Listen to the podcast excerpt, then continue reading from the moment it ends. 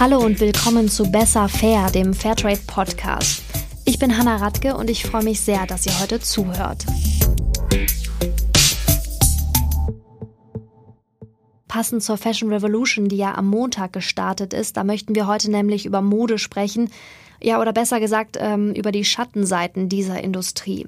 Die Textilindustrie, die zählt ja seit Jahren zu den dreckigsten der Welt. Sie verursacht jährlich mehr CO2 als der gesamte Flug- und Schiffsverkehr zusammen. Das ist also eine ganz ordentliche Bilanz. Ganz zu schweigen von den Arbeitsbedingungen. Sexuelle Gewalt, schlechte Bezahlung und ja, eine ganze Menge Überstunden, das sind leider noch immer gängige Probleme im Textilsektor. Aus diesem Grund engagiert sich Fairtrade seit Jahren auch schon nicht nur im Baumwollanbau, sondern eben auch in der Weiterverarbeitung in Indiens Textilfabriken. Es gibt unter anderem den Fairtrade Textilstandard. Das ist ein Standard, der existenzsichernde Löhne für alle Beschäftigten innerhalb von sechs Jahren vorschreibt. Also das sind Löhne, die jetzt nicht nur Kosten für Grundbedürfnisse wie Lebensmittel, Trinken und Wohnen abdecken, sondern einiges mehr, also eine echte Veränderung bringen. Wir sprechen über Verbesserungen für Tausende und Millionen Farmerinnen und Arbeiterinnen, die Teil der textilen Kette sind. Über so viele Hände, die an der Produktion beteiligt sind. Das sagt Setu Lakshmi Chakanshat. Sie ist Fairtrade-Beraterin für Arbeitsrechte in Indien. Ja, und neben den Produktionsbedingungen vor Ort, da kritisiert sie auch uns als VerbraucherInnen. Wenn wir uns ein fertiges Kleidungsstück ansehen, machen sich die wenigsten Gedanken darüber, wie es hergestellt wurde, wie viele Hände an der Produktion beteiligt waren. Was jetzt jede und jeder von uns tun kann, um Kleidung wieder wertzuschätzen, darum soll es heute im Fairtrade Podcast gehen. Ich spreche dazu mit Fair Fashion Blogger und Kommunikationsberater Alf Tobias Zahn. Hallo Alf, schön, dass du da bist. Hallo, ja, ich, vielen Dank für die Einladung. Ich freue mich auch, dass wir gemeinsam sprechen können. Für alle, die dich nicht oder vielleicht auch einfach noch nicht kennen, ich stelle dich mal kurz vor. Du bist Kommunikationsberater, Blogger, Autor und du bist Modejournalist. Ein ganz schön bunter Hund, kann man glaube ich sagen. Und vor allem bist du einer von wenigen Männern in der Szene. Wie bist du zur Mode, vor allem natürlich zu fairer Mode gekommen? Das interessiert, glaube ich, nicht nur mich, sondern auch die HörerInnen. Also, Würdest du sagen, dass es einen besonderen Schlüsselmoment gab, der dir die Augen geöffnet hat oder irgendeine andere Situation, als für dich äh, klar war, okay, ab jetzt nur noch Fair Fashion? Es gab tatsächlich mehrere Schlüsselmomente, ähm, die mich dazu gebracht haben, mich überhaupt mit Mode auseinanderzusetzen und dann letztlich auch äh, mich intensiver mit Slow Fashion, nachhaltiger Mode, Fair Fashion, da gibt es ja sehr viele Begriffe dafür, ähm, das zu thematisieren und daran zu arbeiten. Ähm, ich glaube, der einprägsamste Schlüsselmoment war tatsächlich 2009. Ich hatte die Gelegenheit, über ein Stipendium für vier Monate in Nepal zu arbeiten, eines der ärmsten Länder der Welt. Und für mich als äh, Kind, was äh, in Bayern groß geworden ist, äh, in äh, einem schönen, behüteten äh, Elternhaus, ähm, mit äh, Abschluss am Gymnasium und Studium war das natürlich einfach ein sehr, sehr krasser Unterschied zu dem, wie meine Lebensrealität aussieht. In der damaligen Arbeit ging es noch gar nicht so sehr um faire Mode ähm, oder um Fast Fashion. Da ging es um HIV-AIDS-Aufklärung. Äh, und ich habe in einer lokalen NGO gearbeitet, was, glaube ich, damals extrem gut war, weil ich tatsächlich einfach eine, eine Verbindung herstellen konnte zu den Menschen vor Ort. Ähm, und der Dreh zur Mode kam dann eigentlich im, im Nachgang. Ähm, wir mussten als Teil dieses Stipendiums, als Abschluss noch eine, eine Aktion machen, die auf globale Zusammenhänge äh, aufmerksam macht. Und ich bin zum damaligen Zeitpunkt frisch nach Berlin gezogen. Das heißt, mit den Stipendiatinnen ähm, aus Berlin habe ich mich zusammengetan und der kleinste gemeinsame Nenner oder das Thema, was als Klammer funktioniert hat für uns alle, war, naja, Kleidung. Also irgendwie, wir tragen Kleidung jeden Tag. Wir haben äh, meistens, nicht alle von uns, aber manche, sehr viele in der, im Kleiderschrank hängen. Und wir haben uns überlegt, wie könnte man bei so einem absolut globalen Produkt wie äh, Kleidung genau diese Zusammenhänge aufmachen. Also warum ähm, sollte uns das interessieren als Konsumentinnen äh, in Deutschland, wenn ich ein T-Shirt im Laden sehe und das kaufe, warum sollte es uns interessieren, wo das eigentlich herkommt, wo der Ursprung eigentlich dieses Shirts ist? Und damals haben wir quasi eine erste Aktion zum Thema virtuelles Wasser gemacht. Das heißt, ähm, welchen Wasserverbrauch hat man, wenn man, ähm, wenn man ein Kleidungsstück herstellt, ob das jetzt ein T-Shirt oder eine Jeans ist. Und das war tatsächlich der, der größte Schlüsselmoment äh, und mein Start für die Auseinandersetzung mit Mode. Jetzt haben ja vermutlich nicht alle einfach so einen Schlüsselmoment, wie du es gehabt hast. Vielleicht kannst du also einfach nochmal zusammenfassen, was das konkrete Problem mit Fast Fashion ist. Du hast eben den Wasserverbrauch schon angesprochen. Was läuft sonst noch so schief in der Branche? Na, die Fast Fashion ist tatsächlich in den letzten 10 bis 15 Jahren ja sinnbildlich geworden für einen Industriezweig, der erstens extrem groß ist der aber gleichzeitig Unmengen an Ressourcen verschlingt. Und Ressourcen, das beziehe ich dann eher tatsächlich auf Menschen, die in diesen ganzen Produktionsprozessen äh, arbeiten, aber auch äh, Ressourcen äh, unserer Umwelt, ähm, die eben in Mitleidenschaft gezogen wird, weil wir in einer Art und Weise Kleidung konsumieren, die einfach nicht mehr gesund ist. Fast Fashion ist eine Entwicklung, die es geschafft hat, dass die Modeindustrie in immer kürzeren Zyklen neue Kleidung produziert. Das heißt, wir hatten am Anfang einmal ein Commitment auf zwei Kollektionen, zwei Wechsel pro Jahr, dass man sagt, okay, wir haben etwas für den äh, Frühling, äh, wir haben was für Sommer äh, und Frühling und wir haben etwas für Herbst und Winter. Und da kann man eine sehr gute Trennung quasi äh, durchführen, einfach aufgrund der Temperaturen, die wir, die wir haben und für was man einfach äh, gewappnet sein sollte, was man im Kleiderschrank haben sollte. Fast Fashion hat es aber geschafft, dass eben durch Player wie H&M, Zara oder jetzt auch dann durch Primark genau dieser Kollektionsrhythmus immer weiter minimiert wird. Das heißt, wir haben nicht mehr zwei Kollektionen pro Jahr, wir haben teilweise zwei Kollektionen pro Monat. Ähm, das heißt 24 Kollektionen, äh, die wir pro Jahr in den Läden sehen. Und das ist natürlich unglaublich schwer, hm, wenn man sich diesen Rhythmus vorstellt äh, und die Menge vorstellt, die da produziert wird. Das ist natürlich ähm, eine unglaubliche Menge an Kleidung, die in die Läden kommt und die auch immer wieder natürlich suggeriert, uns suggeriert, lieber Konsument, liebe Konsumentin, bitte kauf das doch, weil das ist neu. Und damit kannst du dich noch besser fühlen als das Teil, mit dem Teil, äh, das du vor zwei Monaten gekauft hast. Wie ist das jetzt, wenn du mit Leuten darüber sprichst? Also wissen die meisten, wie viele Teile sie im Monat so im Durchschnitt kaufen? Würdest du sagen, da ist schon irgendwie eine Art Bewusstsein dafür da? Ich habe immer wieder in Gesprächen festgestellt, dass ein Bewusstsein, wie viel Kleidungsstücke man eigentlich besitzt, noch gar nicht da ist. Also man kann natürlich so grob über den Daumen peilen. Und wenn wir auf dich gucken, wenn du mal schätzen würdest oder müsstest, auf wie viele Teile kommst du in etwa so? Ja, ich habe äh, ich hab auch schon drüber überlegt, wie viel ist es. Es ist deutlich weniger geworden. Ähm, ich muss mal überlegen, wir haben äh, T-Shirts, Pullover, Jeans, Socken, Unterwäsche, Jacken, dann hat man noch Accessoires, Beanies, Caps und so weiter. Ja, da kommt man locker auf 100, 120, 130 Teile. Und äh, das ist natürlich jetzt nicht Teil einer Minimal Wardrobe oder ähnliches, wo man dann vielleicht das Ganze auf äh, 10 oder 20 Teile reduzieren kann. Mm, aber der initiale Punkt, der, glaube ich, für alle wichtig wäre, ist, sich mit seiner Kleidung auseinanderzusetzen. Ähm, dass du nicht weißt, wie viel Kleidungsstücke du hast, ist ja eigentlich ein Indiz dafür, dass es nicht wichtig ist. Ähm, dass man vielleicht gar nicht mehr auch weiß, was man eigentlich da alles gekauft hat oder was da noch drin hängt, weil man es schon lange nicht mehr in der Hand hatte.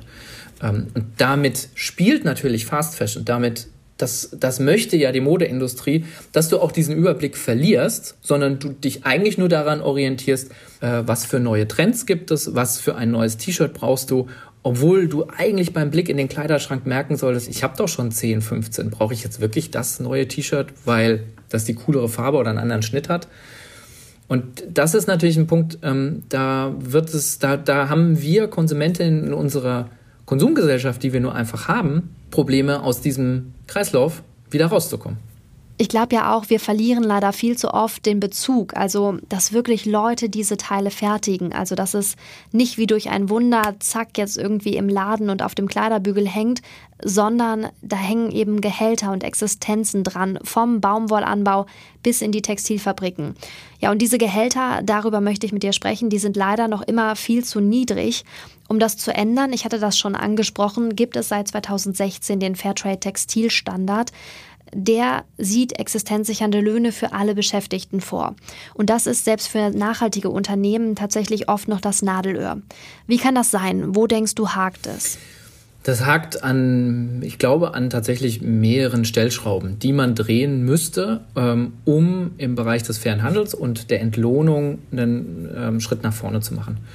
Ähm, das eine sind natürlich wir als Konsumentinnen. Ähm, wir sind es gewohnt, einen bestimmten Preis für ein Kleidungsstück zu bezahlen. Und man merkt das immer wieder. Ähm, wir hatten solche Diskussionen bei Bio-Lebensmitteln oder bei Lebensmitteln aus dem regionalen Anbau.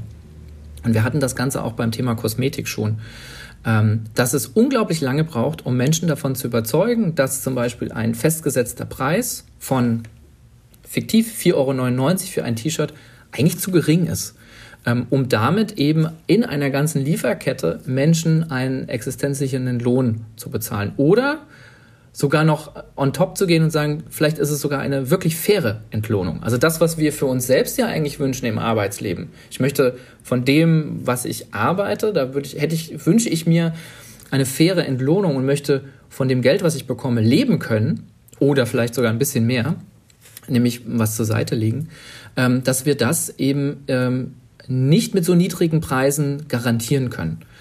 Ähm, bei dieser Preisdiskussion spielt natürlich immer eine Rolle die Abnahmemengen und natürlich kann man da auch skalieren und Preisvorteile erwirtschaften, wenn man eben in großen Mengen einkauft. Aber wir haben weiter das Problem, dass wir als Konsumentinnen zum Teil eben nicht bereit sind, einen höheren Preis für ein Textil zu bezahlen.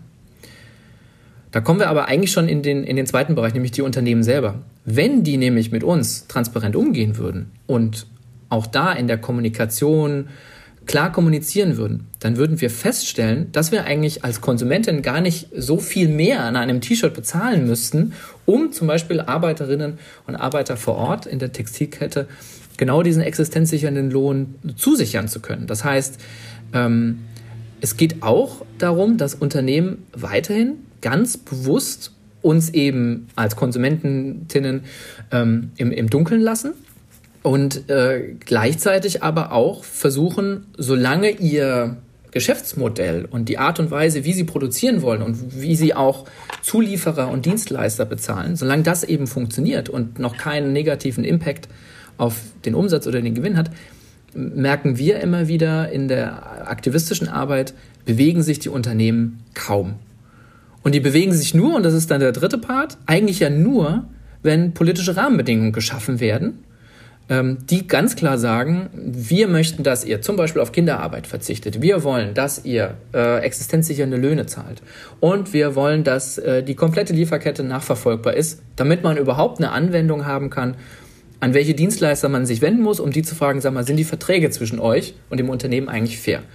Und da, das sind die drei zentralen Stellschrauben, ähm, an denen wir noch viel mehr drehen müssten, damit dann eben zum Beispiel so ein Standard, äh, den, den Fairtrade hat, ähm, flächendeckend umgesetzt werden kann und auch leistbar ist für kleinere Unternehmen, die das eben nicht durch eine Produktion skalieren können. Du hast es gerade schon angesprochen, und zwar die Politik, die aktiver werden muss. Ich werfe jetzt mal einfach das Stichwort Lieferkettengesetz in den Raum. Was genau verbirgt sich dahinter und vor allem, was könnte ein solches Gesetz denn jetzt überhaupt verändern? Man muss sich bei der Fast-Fashion-Industrie und bei den Unternehmen, die äh, in diesem Bereich arbeiten, eines einfach nochmal vor Auge führen, ähm, dass diese Unternehmen für ein bestimmtes Produkt unglaublich viele einzelne Expertinnen brauchen, um das fertigzustellen. Und dafür werden Verträge geschlossen. Äh, das heißt aber nicht, dass das Unternehmen, äh, dass zum Beispiel HM mit einem Dienstleister für die Baumwolle einen Vertrag schließt und das dann bei diesem Dienstleister zum Schluss auch erbracht wird. Das heißt, es gibt noch Subdienstleister und noch weitere Subdienstleister, die dann immer wieder weiter den Preis drücken und irgendwie versuchen, ohne viel Arbeit ihre eigene Profession abzugreifen. Das Lieferkettengesetz würde sicherstellen, dass Unternehmen, die in Deutschland produzieren, die ihren Sitz in Deutschland haben, nachweisen müssen, dass sie wissen, mit wem sie da eigentlich zusammenarbeiten. Und das ist eigentlich fast unvorstellbar, dass das aktuell noch gar nicht der Fall ist. Also, dass man das nicht über ein Gesetz geregelt hat und dass man das eben auch nicht zum Beispiel als Konsumentin oder als NGO einklagen kann und sagen kann, liebe äh, Sarah, Primark oder wer auch immer, äh, es gibt ja auch viele Discounter, ähm, Taco, Kick, die ja auf einem noch viel, viel niedrigeren Preissegment und äh, Preisniveau arbeiten, ähm, die man eigentlich fragen müsste, Leute, wie, schafft ihr das eigentlich und wer arbeitet da eigentlich drin? Und wenn wir sagen, wir wollen einen existenzsichernden Lohn und das ist eine Bedingung, dann weist uns das nach. Und viele Unternehmen können quasi noch nicht mal sagen, mit wem sie eigentlich in letzter Konsequenz zusammenarbeiten. Das stellt das Lieferkettengesetz eigentlich sicher. Und jetzt wissen wir dadurch, dass es jetzt ähm, in verschiedenen Überarbeitungsschleifen dann äh, natürlich immer etwas weniger wird als das, was man sich von vornherein wünscht, dass dann auch echt viel Spielraum nach oben ist. Aber es ist natürlich gut, dass das erstmal jetzt auf den Weg gebracht wurde, denn da sollten wir ähm, dem sehr, sehr guten Beispiel aus Frankreich einfach nachziehen. Jetzt werben ja eine Menge großer Modeunternehmen mit Nachhaltigkeit. Aber ja, wenn man dann genauer hinschaut, also so richtig viel dafür tun, dass sich etwas ändert, das machen sie eben nicht. Wie erkenne ich so ein Greenwashing als Verbraucherin? Also wie kann ich sicher sein oder sicher gehen, dass ein Teil wirklich fair und nachhaltig produziert wurde? Ich finde ja immer wieder das Schöne, dass man grüne Kleidung per se nicht sehen kann. Also man sieht dieser äh, Mode einfach nicht mehr an, dass sie das ist, was man vielleicht vor 15, 20 äh, Jahren in einem Reformhaus gekauft hat. Slow Fashion, Fair Fashion gibt es wirklich in unglaublich vielen Facetten von sehr, sehr vielen kleinen, äh, engagierten Unternehmen aber auch von größeren. Und man muss tatsächlich als Konsumentin die, diese Herausforderung annehmen, das herauszufinden. Du hast es ja vorhin schon genannt, Fairtrade ist ja ein sehr gutes Beispiel. Das ist ein, äh, ein Siegel und dazu gibt es ein Logo, ein Label und man kann das, wenn ein Unternehmen das hat oder wenn ein bestimmtes Produkt das hat, sieht man das, weil das abgedruckt ist. Zum Beispiel bei Kleidung ist das ja dann immer an diesem Hangtag. Ähm, manche kleineren Läden werben ja auch explizit damit. Ähm, dass sie Kleidung führen, Green Concept Stores zum Beispiel, die dann eben zum Beispiel auf Fairtrade setzen, äh, ob das jetzt bei der Baumwolle oder bei anderen äh, Bestandteilen der Kleidung sind. Ähm, aber dieses Prüfen, das, das, kann, das kann uns als Konsumentin quasi nicht abgenommen werden. So wie wir das bei Lebensmitteln eben auch mittlerweile schon viel, viel mehr gewohnt sind, dass wir natürlich sagen, okay, ich würde gerne den Bio-Apfel nehmen und da gibt es eben eine Kennzeichnung, haben wir diese Kennzeichnung eben auch äh, bei Kleidung. Du hast aber einen Punkt angesprochen, der natürlich extrem wichtig ist. Hm, viele schreiben halt einfach nur grün drauf oder machen ein grünes Hangtag und dann steht da vielleicht noch conscious oder sustainable drauf. Aber es gibt gar keinen überprüfbaren Standard, wie zum Beispiel Fairtrade, GOTS oder viele andere, ähm, die man auf so einem Hangtag oder in, äh, in einem kleinen Label an der Seite oder überhaupt in einem Laden finden kann. Und da beginnt es quasi schon, äh, dieses, dieses ungute Gefühl, hm, da könnte jemand etwas, äh, ein Kleidungsstück als grün ausgegeben haben, als nachhaltig ausgegeben haben, dass es zum Schluss gar nicht, äh, gar nicht ist. Ähm, da bleibt uns eigentlich äh, bei solchen Täuschungsmanövern, möchte ich das fast nennen, nichts anderes übrig, als tatsächlich in einem Laden konkret nachzufragen, was daran jetzt eigentlich grün ist ähm, denn häufig ist es nur ein Bestandteil der Kleidung. Ähm, bei HM ist es in erster Linie Bio-Baumwolle, aber eben nahezu nichts im Bereich der, der Löhne äh, oder ähm, der weiteren Produktionsschritte, wo äh, Arbeiterinnen quasi äh, involviert sind.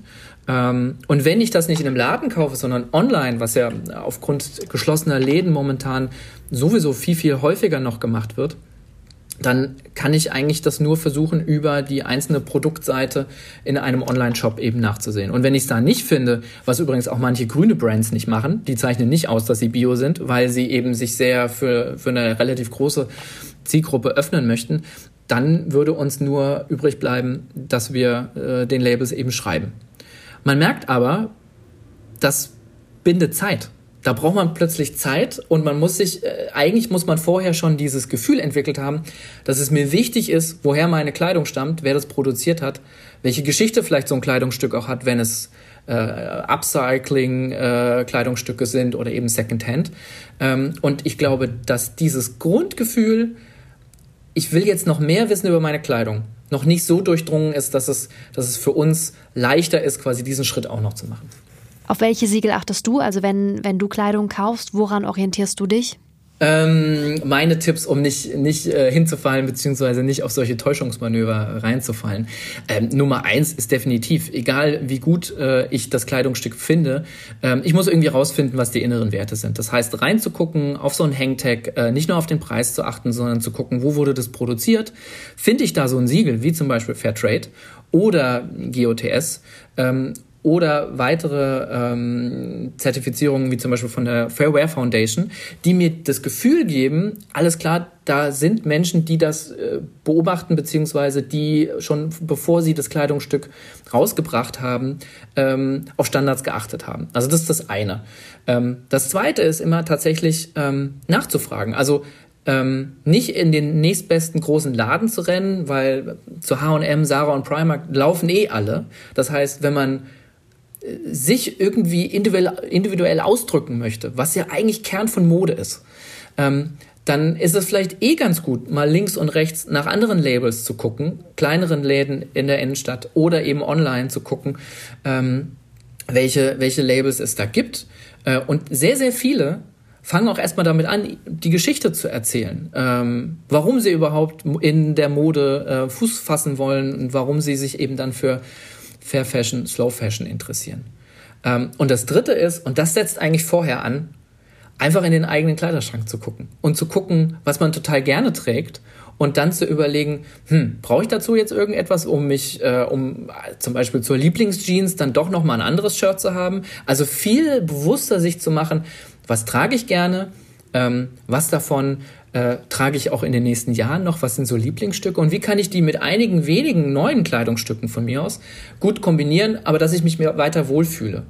Denn ich glaube, das ist ja etwas, was Fast Fashion halt auch suggeriert. Das suggeriert eigentlich die ganze Zeit, hey, du hast zu wenig, du bist nicht up to date, ähm, du musst doch jetzt das Neue tragen. Und das ist totaler Quatsch, weil das uns natürlich im Sinne der Zeit ja im, im Kopf noch verrückter mach, macht, weil man ja eigentlich sagen würde, hey, guck in den Spiegel und ich hoffe, du bist zufrieden mit dir. Und das fällt aber vielen unglaublich schwer. Ich glaube, jetzt in diesen Zeiten noch zusätzlich viel, viel schwerer. Ähm, und deswegen würde ich mir halt wünschen, dass man es für sich selbst auch hinbekommt, zu sagen, nee, ich fühle mich in bestimmten Sachen total wohl, das trage ich gerne. Und wenn ich da was Neues brauche, dann sind es eher die einzelnen ausgewählten Sachen. Und da gucke ich dann ganz bewusst, weil ich mich auch wohlfühlen will, wer das eigentlich macht. Und das sind meistens dann nicht die Großen. Bist du jetzt so jemand, der dann direkt drei T-Shirts in einer Farbe und von einer Marke kauft, wenn dir was gefällt? Oder würdest du sagen, nee, dann bist du doch eher eine Art Minimalist? Nein, Minimalist werde ich wahrscheinlich nie. Das muss ich, äh, muss ich da leider äh, total zugeben. Aber ich habe natürlich auch eine, eine eigene Kleidungsgeschichte hinter mir. Also von dem 16-Jährigen, der im Sportcheck-Katalog noch bestellt hat und überhaupt nicht auf irgendeine Nachhaltigkeit geachtet hat, zu jetzt einem rein nachhaltig äh, aufgebauten Kleiderschrank ähm, und Labels, die ich einfach jetzt über mehrere Jahre auch in meiner Arbeit verfolgt habe, aber ich natürlich auch merke, ähm, dass ich bestimmte Kleidungsstücke äh, von bestimmten Marken total gerne trage, weil ich mich drin wohlfühle. Und dann bleibe ich diesen Marken eigentlich verbunden. Das Schöne ist, auch wenn ich professionell mit denen arbeite, ich merke es aber auch immer wieder von anderen, die nicht in dem professionellen Kontext mit den Labels zu tun haben, dass der Austausch für diese Labels total wichtig ist, weil die Käuferinnen-Schicht einfach kleiner ist und da dieser Austausch, den man sich von den Großen gar nicht mehr vorstellen kann, eben da möglich ist. Und ich finde, dann findet man viel, viel mehr oder viel schneller auch heraus, was einem gefällt und wem man da supportet ähm, und macht das dann im Endeffekt eigentlich von alleine schon in einer, in einer richtigen Richtung weiter.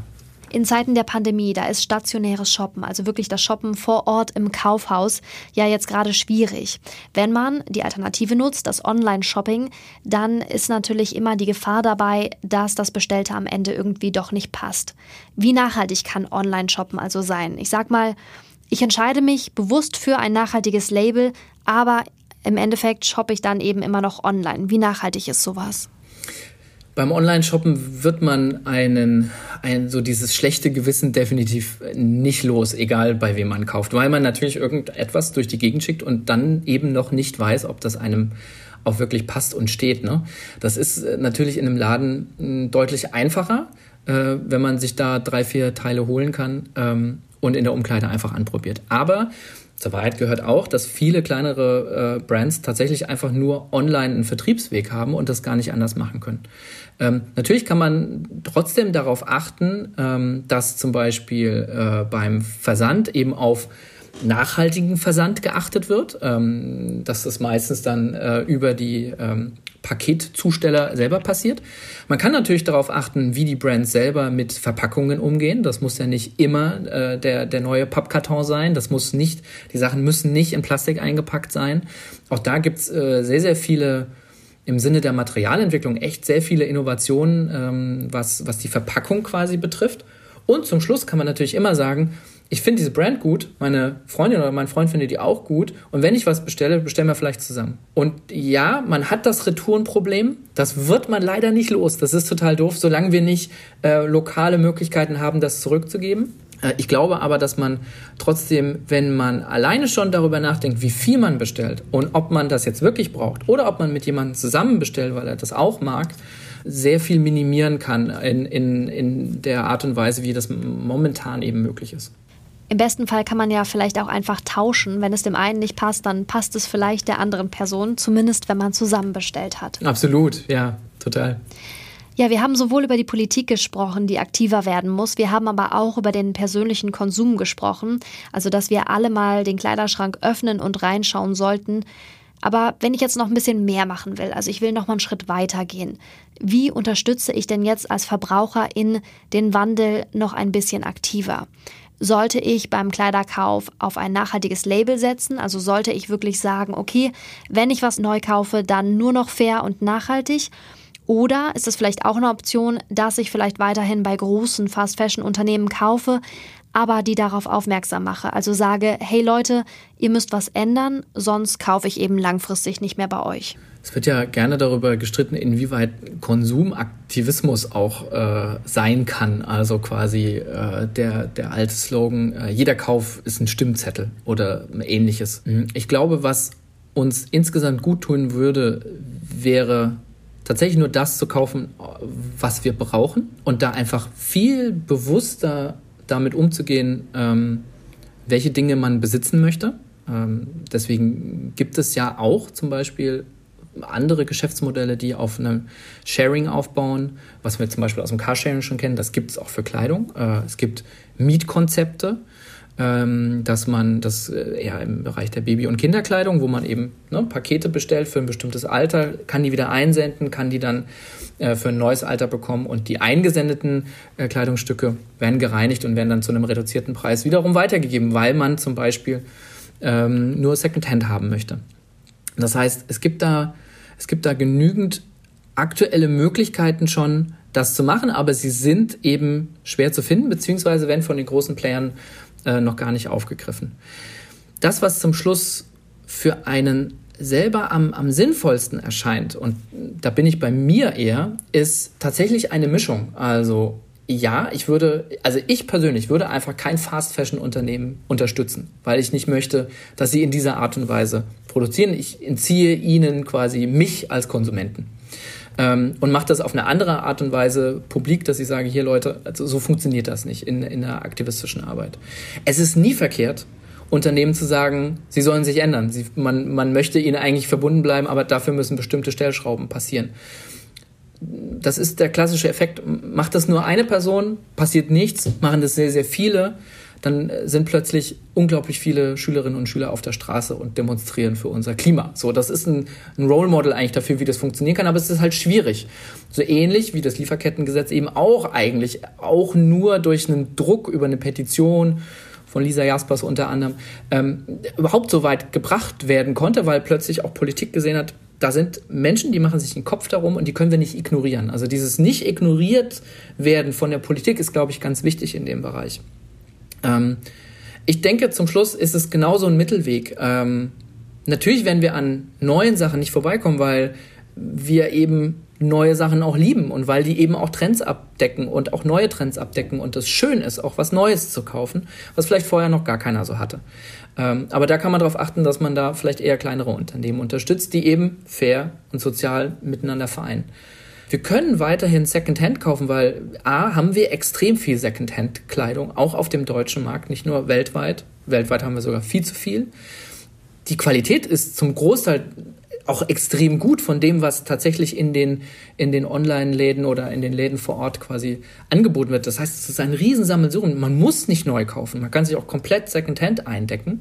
Und zum Schluss ist es natürlich auch der Punkt, dass man tatsächlich auf, ja, ähm, auf Verzicht. Das klingt so fies, dieses Wort, ne? Weil man das eigentlich, eigentlich will man das in der Kommunikation immer vermeiden, weil Verzicht ist immer so böse und man nimmt jemanden irgendwas weg, stimmt aber gar nicht. Also eigentlich geht es ja nur darum, dass man nichts Neues damit dazu nimmt, gar nicht, dass man jemanden was wegnimmt.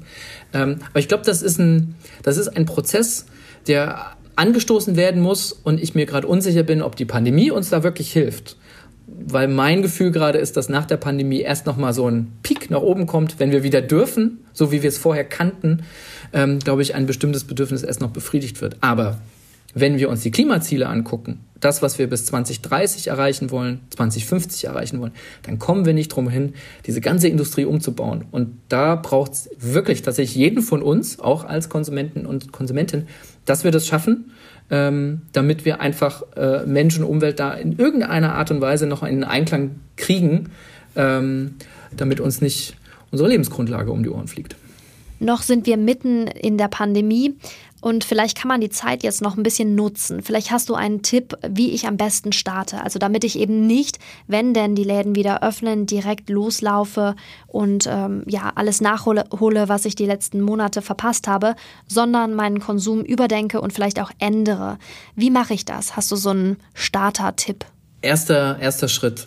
Kleiderschrank aufmachen, alles rausholen, was man da überhaupt drin hat aufs Bett werfen, irgendwo unten auf dem Boden, wie auch immer. Und tatsächlich einfach mal ausmisten. Und ausmisten meine ich in erster Linie für einen selbst, noch gar nicht entscheiden, was jetzt in Müll kommt oder äh, gespendet wird, oder, sondern sich einfach einen Überblick verschaffen. Einfach mal reingucken und man wird hundertprozentig Sachen entdecken, äh, die man schon seit Jahren nicht mehr anhatte, die aber einem gefallen. Und äh, da ein Gespür dafür bekommen, was von den Dingen, die ich habe, haben eine Geschichte und die will ich behalten, weil sie cool sind. Ich habe einen Hoodie, den habe ich schon lange nicht mehr angezogen, aber er gehört zu meiner Lieblingsband. Ich habe ihn auf ein Konzert getragen. Ich werde den niemals hergeben. Ich trage ihn aber nicht. Totaler Quatsch, aber ich behalte ihn natürlich, weil es eine Erinnerung hat. Das ist vollkommen in Ordnung. Ähm, aber tatsächlich zu gucken, Mensch, was von den Sachen, die ich jetzt habe, die sind noch gut. Die kann eine Freundin oder ein Freund tragen. Ich teile oder tausche ähm, mit, mit der Person einfach. Ähm, ich komme darüber ins Gespräch mit anderen Leuten. Ich überlege mir, ob ich vielleicht Sachen lokal spende. Das heißt, zu gucken, wer bei mir am Ort, in der Gemeinde, im, im Kiez, in der Stadt äh, sucht gerade noch händeringend nach Kleidung, die eben nicht auf einem riesen ähm, Second-Hand-Markt äh, in, in Lagos landen, sondern tatsächlich vielleicht bei Menschen, die das vor Ort oder in der Nähe eben viel, viel eher nochmal benötigen.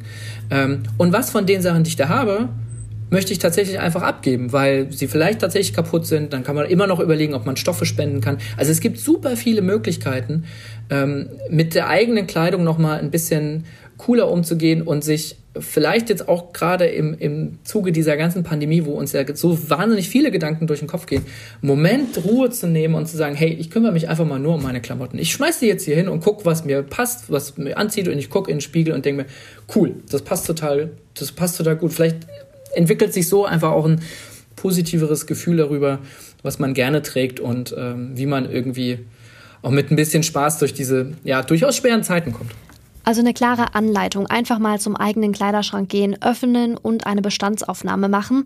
Ich glaube, das lohnt sich auch, wenn man das am Wochenende macht. Vielleicht nicht so verschlafen morgens irgendwie kurz vor der Arbeit. Ja, mehr Tipps von Alf Tobias Zahn von dir rund um fairen Modekonsum, die gibt es auf unserer Kampagnenseite unter fairtrade-deutschland.de slash Fashion Revolution. Oder aber in deinem Ratgeber, richtig? Richtig, genau. Einfach anziehend heißt der Ratgeber, den ich 2018, oh Gott, das ist schon wieder zwei Jahre her, drei Jahre her, oh wei, oh wei, oh wei, mit Kirsten Brodde geschrieben habe, ähm, äh, in dem wir all das, was in unseren Köpfen so äh, rumschwirrte zu dem Thema, mal niedergeschrieben haben. Also warum müssen wir uns überhaupt über Fast Fashion Gedanken machen, über Mode Gedanken machen? Was sind Alternativen?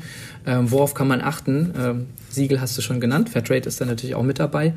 Ähm, und wie kann man sich nicht irre machen lassen von dieser ganzen Industrie? Ähm, da haben wir versucht, so die unsere Best Practices reinzupacken äh, in einen Ratgeber, in dem man immer wieder mal reingucken kann, ähm, aber auch eine kleine Anleitung findet, genau wie man eben seinen eigenen Kleiderschrank ausmisten kann und ein bisschen entspannter mit der Thematik umgehen kann. Und das machen wir. Alf, vielen lieben Dank. Es hat mir unglaublich Spaß gemacht. Ich habe sehr, sehr viel mitgenommen aus unserem Gespräch und die HörerInnen hoffentlich auch. Ja, vielen Dank, dass du dir die Zeit genommen hast und heute mein Gast warst. Ich danke dir. Das war Besser Fair, der Fairtrade Podcast. Und in zwei Wochen, da gibt es dann schon die neue Folge. Dann zwar nicht mit mir, dafür aber mit meinem Kollegen Marcello Crescenti. Der wirft einen Blick in den globalen Süden und schaut auf die Auswirkungen der Corona-Pandemie. Es lohnt sich also wieder reinzuhören.